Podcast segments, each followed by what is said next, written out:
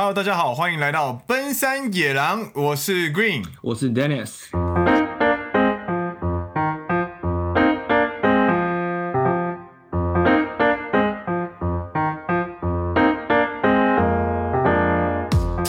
耶！今天来到我们的第二集，在第零集的 D demo 跟第一集的介绍浪费了大家将近四十分钟的时间之后呢，我们终于要开始我们的节目了。那透过这个节目呢，我们希望能够分享一些在日本的情报给大家。情报还有一些资讯可以进来。对，那希望大家能够透过这样子的方式，然后也可以了解一些呃日本相关讯息。今天要介绍的呢，就是两篇日本的新闻，对吧？应该说关于求职的新闻。关于求职的新闻，日本求职的新闻。嗯是，那我们就赶紧进入我们的重要单元，也是 拖了这么久，终于要进入单元了，好开心啊！让我们进入看新闻。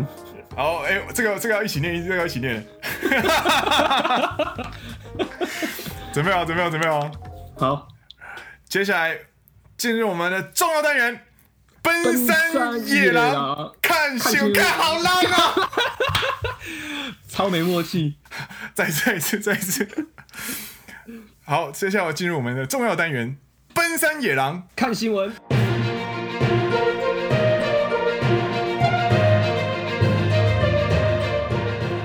掌握日本生活、求职在地脉动。奔山野狼看新闻。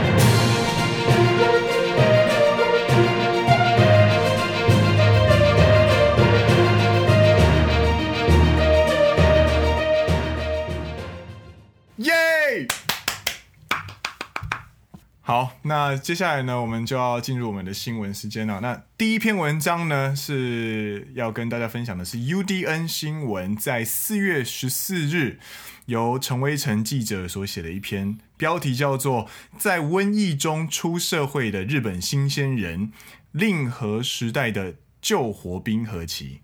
お愿いします。 那日本的武汉肺炎疫情，就如大家所知，目前是持续的扩大感染当中。那日本不仅宣布了紧急事态，在包括健身房、体育赛事、演唱会，甚至公司，我们之前也稍微聊到一下在宅请勿。那这也影响到了日本的就职活动。那每年的三月、四月都是日本学生的找工作的时候，那日本企业都会举办相关的就职说明会。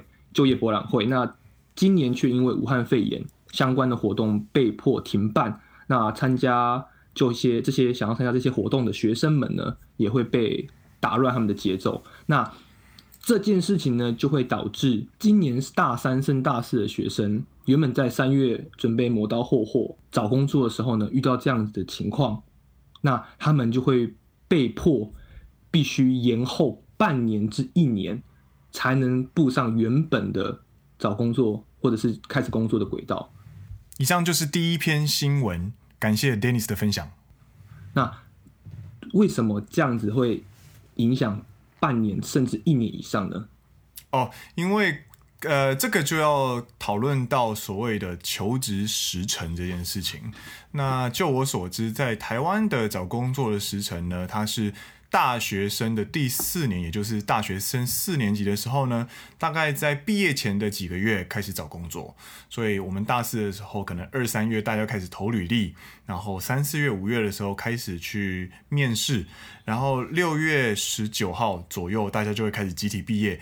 毕业之后，可能两个礼拜之后就上上上班，或者是毕业的隔周一开始就上班。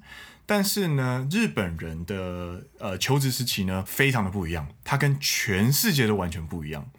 日本人做求职这件事情是有一定的时程的，就是从三月一号开始投履历，五月开始面试，六月初的时候才会给出 offer，所以你又会有长达四个月的时间，非常紧凑的去投各式各样的呃面试。这也就是为什么日本人如果错过今年，就必须要再等一年的时间。而且我觉得蛮好笑的是，在三月一号的时候，日本政府会发一个公告说就职生活开始这件事情。我是觉得找工作好像跟政府没什么关系，可是日本政府在这件事情上，他们会有规定说你在三月一号之前不可以办任何的就业博览会或者是任何招募的事情，你知道这件事吗？哦，这个我知道，因为其实这这个东西这有一个叫做金团联，金团联这个组织呢，就是由各式各样的大手大手公司，也就是非常大的企业所组成的一个团体，他们跟政府进行呃协议，就是在三月一号之前绝对不会公开始招人。那这也让中小企业呢，在招募新人的时候呢，可以抢先的去呃就业市场上面去找到一些呃就是有能力的新鲜人。同时开始的话，大家都一定会去集中在大手企业上面，但不是所有人都适合去大手，或者都想要去大手，所以会有这样一种就是有点像是大家站上起跑线，然后三月一号一到，砰！大家同时开跑，同时开跑的感觉，就比较没有这种感觉。这跟台湾来比较起来，我觉得是蛮不一样的一个点，有点像是在跑大地游戏啊。对，每一个点跟每一个点都非常的清楚。对，那这部分接下来你要跟大家分享一下你当初在日本找工作的这个时间轴上面吗？好，那就是。这篇文章他说就和冰火期的时候，我非常有感的原因，是因为我本身就是跟日本大学生一起找工作的，所以二月开始去参加他们的实习，三月开始投履历，四月开始考 SPI，也就是能力测验，然后五月开始进行一次面试或团体面试，六月开始进行二次面试，跟开始去收 offer。那我当初就是替代役退伍之后，立刻到日本来，然后开始进入了三个月的商业日文的语言学校。在过程中，我开始去投履历，看去参加一些工作坊，就是他们的企业实习。那我的时程就跟这个报道里面所提到的时程是一模一样的。每一年的日本求职都是一模一样的，所以如果我找工作的那一年发生了武汉肺炎的话呢，我从三月开始就没有办法参加就业博览会，那我没有办法参加就业博览会的话，我就没有机会认识到公司，没有办法去投递履历，就会进而接下来一一整个骨牌效应会影响到我后面的所有时程。那日本求职方面呢，非常非常专精在非常非常固定时程这这个做法上面呢，会让你一旦错过了这个时机，你要再找工作就就会只剩下。就像，就你就只剩下汤可以喝，你就是没有菜可以吃了。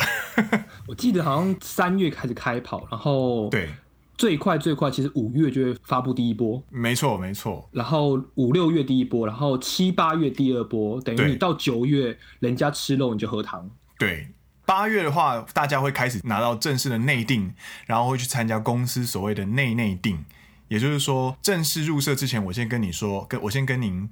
我先跟公司签约，我要我要进这间公司。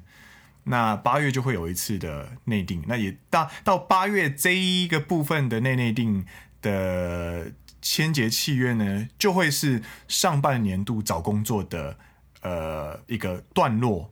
那好工作呢，大部分的机会呢都会在八月以前结束。那跟大家补充一下，所谓的内内定跟内定，那内定就是所谓的。公司发了 offer，已经正正式的 offer 给你。那日本政府又有规定，另外一个很奇葩的规定就是，你在十月一号之前不可以发 offer。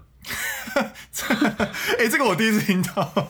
真的真的，日本政府在十月一号之前不可就有规定，日本的企业不可以发正式的 offer。所以你在六月份收到那个日本人就会叫做内内定，内内定，它不是正式的 offer，是你跟公司约定好。对，OK，我要录取你，但他不会给你正式的契约，不会给你正式的文件去签名，他们会等到十月一号的时候呢，再给你正式的契约之后再去签名，那时候你才可以完完全全安心。但基基基基本上，你六月的时候公司跟你说我要你，那你想要去的话，你答应他了，那你就会去。大部分的人了，但因为还没有签正式的 offer 之前，所以你其实到十月一号是可以反悔的。所以有点像是我向你约定，我会承接你的约定的意思，对不对？对，感觉有点饶舌。就是意思是说，六月多的时候，日本政府给你 offer，不不是日本政府，日本企业 会是是是是 会给你 offer，那你就说好，那我去。但它其实不是一个正式的契约，对，正式的契约等到十月一号，你才会在你的就是在他的 offer 上签名，那一份就有法律效力了。那这是这这一份法律效应，就是可能说你之后 就是不干了，或者是跑走了的话，就是违约。对对对，日那个日本的企业就可以采取一些相关的措施。なるほど，原来这是有这是有政府规定的，我当初完全没有完全没有概念的。他们就有规定说什么时候开始，那什么时候之前不可以发 offer，因为就是我觉得是保护中小企业啦。毕竟日本的风气，他们就会比较一窝蜂往大公司去跑。 大家都想往大公司跑的话，大公司就早早把就是 offer 发发发发发，那结束了，中小企业就真的只能吃肉渣。喝汤喝汤，喝汤吃肉渣。那他们就会保护中小企业而做出这样子一个规定。那以上呢，就是我在日本找工作的时程。那哎、欸、，Dennis，你你也是在日本找工作的吗？我自己本身是在台湾找好工作之后才来日本的。那台湾在台湾找工作的话，其实有蛮多管道可以去。目前有其实有蛮多家中介，那大家自己上网一下，搜寻一下，就可以有知道有很多家中介在做这件事情。那他们就会来台湾应聘大学毕业生。面试完之后呢，如果日本的公司觉得你不错，他们就会先用面试，用视讯面试。视讯面试完了之后呢，还是觉得你 OK 的话，他们会出机票钱、出饭店钱，让你飞到日本总公司去面试。基本上，他们愿意出机票钱、出饭店钱，让你去日本总公司的话，成功率非常高了，可以说是八九成。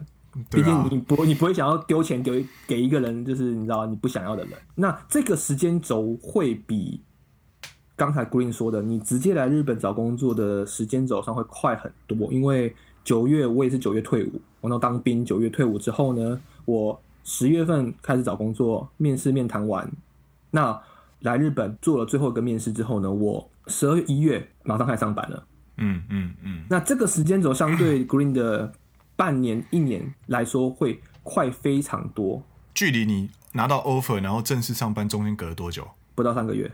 不到三个月。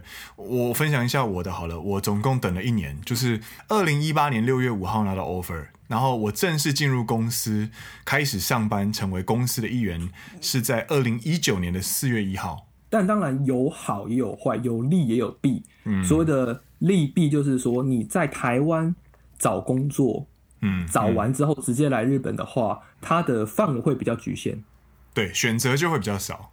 不是所有的企业都会来日台湾找工作。对，我们当初有一起去参加过台湾的日商的求职博览会，包含在大学里面会举办的博呃求呃留学博览会之外呢，在台北 ATCC 也每年都会有，就是日商一起过来。呃，举办非常大型的呃就业博览会，大家有兴趣可以去看看。但就算是这么大这么大的求职博览会呢，它的选择呢，相对于日本的呃求职博览会来说，数量还是相对少的。你当初是丢了几家公司啊？呃，请定义丢的是什么意思？呃，丢履历书，所以是包含填完 Entry Sheet 对不对？对，没错。我总共投了三十八家。我就投了三家，我最后有拿到 offer，就是我拿到我想要的 offer 的那一瞬间，如果停下来的话，我总共拿到了两个 offer，也就是三十八分之二跟三分之一，完全不一样。但我的局就刚刚回到刚刚的话题，这个部分就是你你的业种、你的公司的性质，对，就会被非常局限。因为我自己本身就是念机械，那我就会只局限在机械这部分。当然，每个人去找工作的时候也是一样。那比如说，如果你想要不只是机械，比如半导体啊，或者是其他一些食品业的话，你可能就没有办法在台湾找工作的时候去 reach 到这些公司。对，像我在日我在求职的时候呢，我去过最大最大的求职博览会是在大阪的求职博览会，总共有来了五百家企业。那里面从大到小都有，那你可以去看一看，就是顶尖的企业他们是怎么招人的，他们的工作内容是什么。比方说，我就有去宏达的摊位。然后我有去住友商社的摊位，我有去伊藤忠的摊位，我有去桑多里跟阿萨希的摊位，你就可以知道这些耳熟能详的品牌，他们为什么可以这么的强，工作内容是什么样子，这个公司它社内就是公司内的氛围又是怎么样子，其实可以透过实际的摊位去做感受，那那个会变成你求职很重要很重要的一个判断依据。那也可以去判断你的竞争对手有多广。其实，好像公司的氛围，日文叫“社风”，社风，社风，就是一个很广的话题了。对，真的，真的，这个东西我们是如果现在往向外延伸的话，就会讲到明天早上。之后有机会再跟大家分享，说一个公司的风格会如何影响你的工作。对，没错，真的是印象非常大。没错，这个要记下来。好，这是我们第一则新闻。那第二则新闻呢，我们就来看到是由今日新闻 Now News 的，我不会念这个新闻记者的名字，林婉倩的新中文超差，是吧？林婉倩记者所撰写的六成毕业生想海漂求职，这一国最热门。对，那从这是今年的四月二十二。的新闻，台湾的毕业季即将来临，不少新鲜人向往赴海外工作。根据调查，高达六成的毕业生想要来海外工作。那目前热门的国家地点在可复选的状况之下，日本是第一，四十八点八 percent，之后是东协地区，就是所谓东南亚地区，四十四点五 percent，美国四十三，澳洲跟纽西兰占了三十六点七，欧洲三十五。巴拉巴拉巴拉巴拉，那高达将近一半的人想要来日本工作。那关于这一点，你觉得如果想要来日本工作的话，你觉得哪些事情是可以事先体验或者事先准备的？这个就要先问回到你啊，就是，诶，当初为什么你会选择来日本工作呢？当初我自己本身是大学硕士毕业之后，我想要去海外交换。那选择日本的原因是：第一，呃，我当初自己是念机械，我觉得日本机械产业不错，觉得可以想来学习。第二，成本低，这个成本不包不包，哎、欸，不仅仅是金钱上的成本，也包括时间成本。距台湾近嘛，那搭飞机机票便宜，那回来的时间也快。嗯，你去你去欧洲、美国飞一趟十二小时、十六小时，你加上去机场准备的时间，你。花上可能一天到一天半。那日本的话，如果你真的有心，其实你半天不到一天就可以回到家。对，那举个例子好了，日本跟台湾有多近呢？网络上我，我我的我的脸书朋友他们都开玩笑的说：“哎呀，日本是国内线啊！”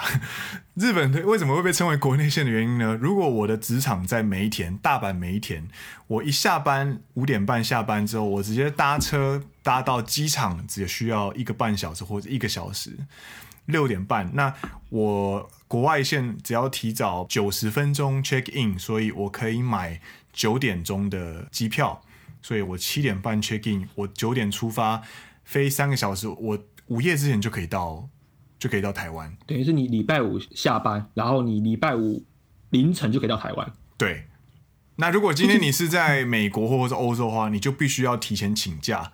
然后，比方说请星期五，那你就一整天都在移动。机票成本跟时间成本，我觉得差蛮多的一个地方。虽然说提早准备的话，这些东西都可以解决，但是有些距离越近的话，其实有些事情会比较灵活。比方说，今年一月十一号，我就是因为受惠于这个距离的关系，所以我就有临时买机票回来投票。超强，超强，超好玩！你那时候是礼拜五下班就直接杀机场，对不对？对对对对对，我就是一身西装跑去搭飞机，然后 到到家里的时候还穿着西装。然后直接穿西装投票，对对对对这个人怎么这么奇怪？神经病，神经病！家里附近的国中全部都是穿那种夹脚拖的那种阿桑跟那种什么年轻人，就一个穿着西装打领带还穿皮鞋的人跑来跑来投票，他以为是还以为是周六在卖保险。这件事情就回应到我当初为什么会想要来日本这件事情。对对对，当日往返是没有问题的。对，当日往返真是国内线，真的是国内线。这件事情，所以造就了我为什么会当时会选择来日本留学。那我留学完之后呢，我觉得这个环境我可以适应，是就是你在工作之前会觉得先去当地，不管是留学或者是打工度假的话，嗯、就是不管哪种情况，都会先体验一下，会觉得比较好。你适应你在没有压力的生活下去适应那个环境，你觉得 OK 之后呢？你在工作上你才可以更顺遂。我觉得，对，因为其实，在旅外工作呢，你要面对两个问题，一个是旅外，一个是工作。那旅外的你要面对的问题就是生活环境跟语言，还有当地民情，你有没有办法接受？其实工作如果是大如果是大公司的话，其实工作你接了 offer 去公司里面生活，其实那个都有一定一定的有迹可循，跟他们的只要 follow 规则，你就可以好好的融入公司里面。但是旅外这一件事情，它是一个非常重大的决定，它会影响你整个生活的节奏跟感受。所以就像 Danny 说的，如果你有类似想要出国工作的打算或者是意愿的话呢，我们两个会非常强烈的推荐，就是在工作之前，你用打工度假，或者是语言学校，或者是大学的交换留学，甚至是直接去留学这种机会呢，去体验一下当地的生活。毕竟留学生活比较废，真的。没有压力的情况之下，如果你在没有压力的情况之下都不能适应当地的生活的话，你就根本不用想在工作压力之下，你还要去适应当地的生活了，会非常辛苦。没错，没错。我们当 我们当初这个就让我讲个讲好笑的事情，就是我跟 Dennis 都在二零一五年的时候在日本求呃留学，然后。因为很新鲜嘛，然后我们也不知道今年过完之后我们还会不会再来日本。然后我们在七月多的时候呢，我们两个跟台湾一群朋友就约好要去 要去富士摇滚 Fuji Rock，然后然后真的我们就把学校的课翘掉，直接跑去苗场听富士摇滚，超爽的，超爽，直接四天，真的真的。那学校的课你可以翘，公司的班你不能，没有办法。你翘公司的班，隔周直接被 highlight，你就被 highlight。对，来来来，你过来一下这样子。然后到现在为止，我当时的大学老师都应该都会以为我当时在富士摇滚那段时间没有去学校，是因为身体不舒服。你你是用这个理由哦？对，然后我在 IG 更新我的那个。就是耶！我在富士摇滚内的时候，下面都会打一个 hashtag，拜托不要告诉老师，直接把那个老师摄入黑名单。对对对对，这个也是讲到，就是我们在留学生活过程中，我们发现其实日本生活有它有趣的地方，然后我们也能习惯这个这段快乐的日子，其实奠定了我们之后再回来上班的其中一个非常重要的原因。毕竟日韩跟欧美的氛围是。完全完全不一样的，对，所以如果你去欧美交换来日本工作，那你可能会有非常大的水土不服。你你有去过欧美生活或交换过吗？就短，我们不说那种短期一个礼拜之内的旅游好了，就是比方说一个礼拜以上的那种，有点像是 stay 的感觉的。我自己本身是去过澳洲一个半月，那个是什么情况去的啊？那个情况是我大学的暑假，那我就去澳洲找朋友，那就住他家。嗯嗯嗯，就这边待了一个半月，住起来感觉怎么样？很舒服，很舒服，真的是很舒服。跟日本的舒服又不太一样，日本的舒服会比较算是很，一切都非常井然有序，很宁静，很宁静，很井然有序之外呢，它一切都是非常的有秩序，你不太需要担心人身安全之类的，反正大家都在有共识的规则里面走。对对对对对，那去澳洲的话，它虽然也是非常的舒服，可是它会带有一些稍稍有点小不安。其实我自己本身去那边有遇到所谓的种族歧视，哦、我自己真的真的就发生在我身上。嗯嗯、我那时候我去、嗯、我去墨尔本，我去 Melbourne 的时候，嗯，我只是真的是我。二零一零年去的，还二零一一年的时候，嗯，我真的只是去麦当劳买个东西，我手上拿着麦当劳的纸袋，就提着，我走出来之后呢，就外面会有一群你知道 rednecks 红脖子们，还有一些当地的就开始调戏你啊，就亲亲之类的。嗯嗯嗯嗯，当然我不是我不是说澳洲所有人都这样，对，绝对不是，对，但是就是会有会发生，嗯。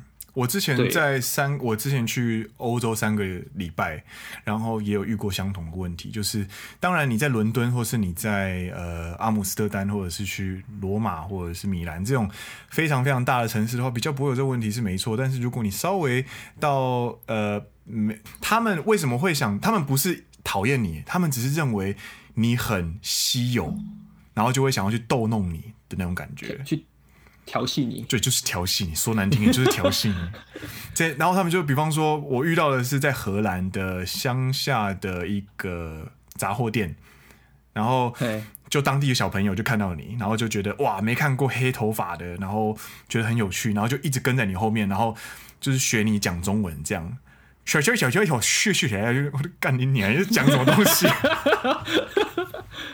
但小朋友其实没没恶意，就他们潜意识中会有这种比较不好的种族歧视。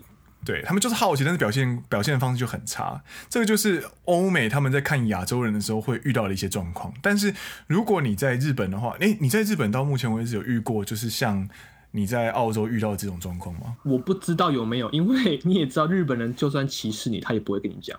哎，对，好啦，往好往好处想，是你不会直接受到这么直接的攻击啊。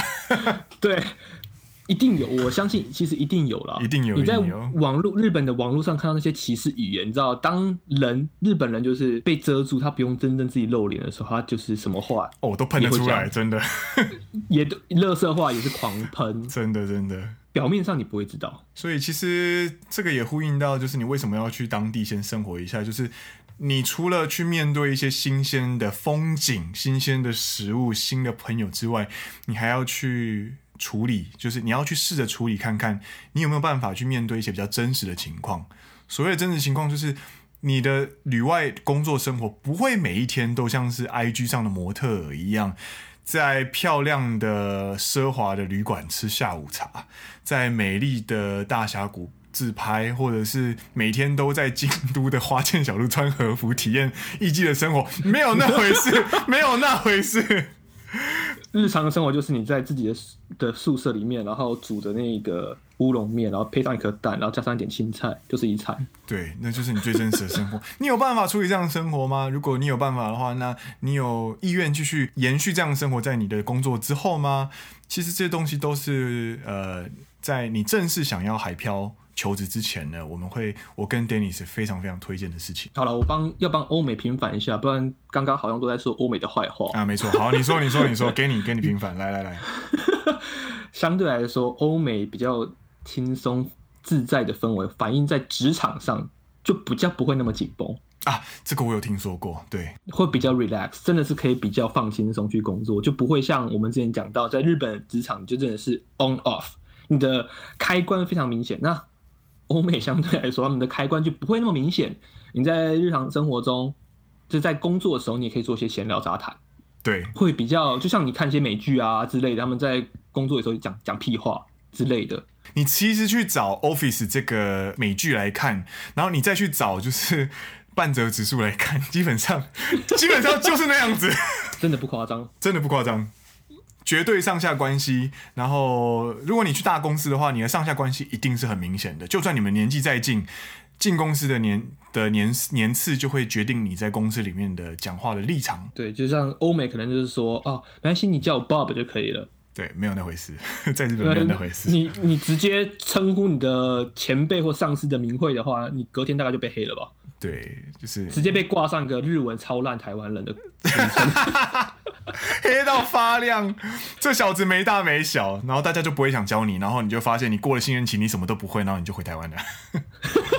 好可怜哦，好可怕哦。但是也会有些比较你知道宽容的人，就啊没关系啦，他是外国人啦，那我们要教他，这是好人，你知道吗？就是有好人，那有坏人，也不是坏人，就是你知道心胸没那么宽大的人，就直接就黑你。关于这方面呢，我们会在日后的就是职场求生术里面，我们再做另外一集。有兴趣的朋友呢，欢迎到我们的 iTunes Podcast 下面，然后进行评论，然后发问，那我们就可以提供我们下一次做那个集数的梗。这应该可以聊个。三小时吧，三小时，三小时。好了，以上是呃我们两个新闻。第一则新闻呢是讨论在疫情中出社会的日本新鲜人所遇到的救活冰河期。那内容就是说，在这一次武汉肺炎大规模的受到影响的情况下呢，呃，日本新鲜人在今年找不到工作的人突然变得很多，他们的求入社时间呢变得很延后。那第二则新闻呢，就是不畏疫情，台湾学生六成毕业生想要海漂求职，然后日本是最热门。然后我们稍微讨论了一下，就是当初选择日本的原因，还有如果想要来日本或在旅外工作的话，一定要有先去体验当地生活的机会，再决定要不要来。然后又稍微讨论到了一下日本氛围跟欧美氛围的不同。好的，那以上就是我们的奔山野狼。看新闻，谢谢大家，我们下次再见，拜拜，拜拜。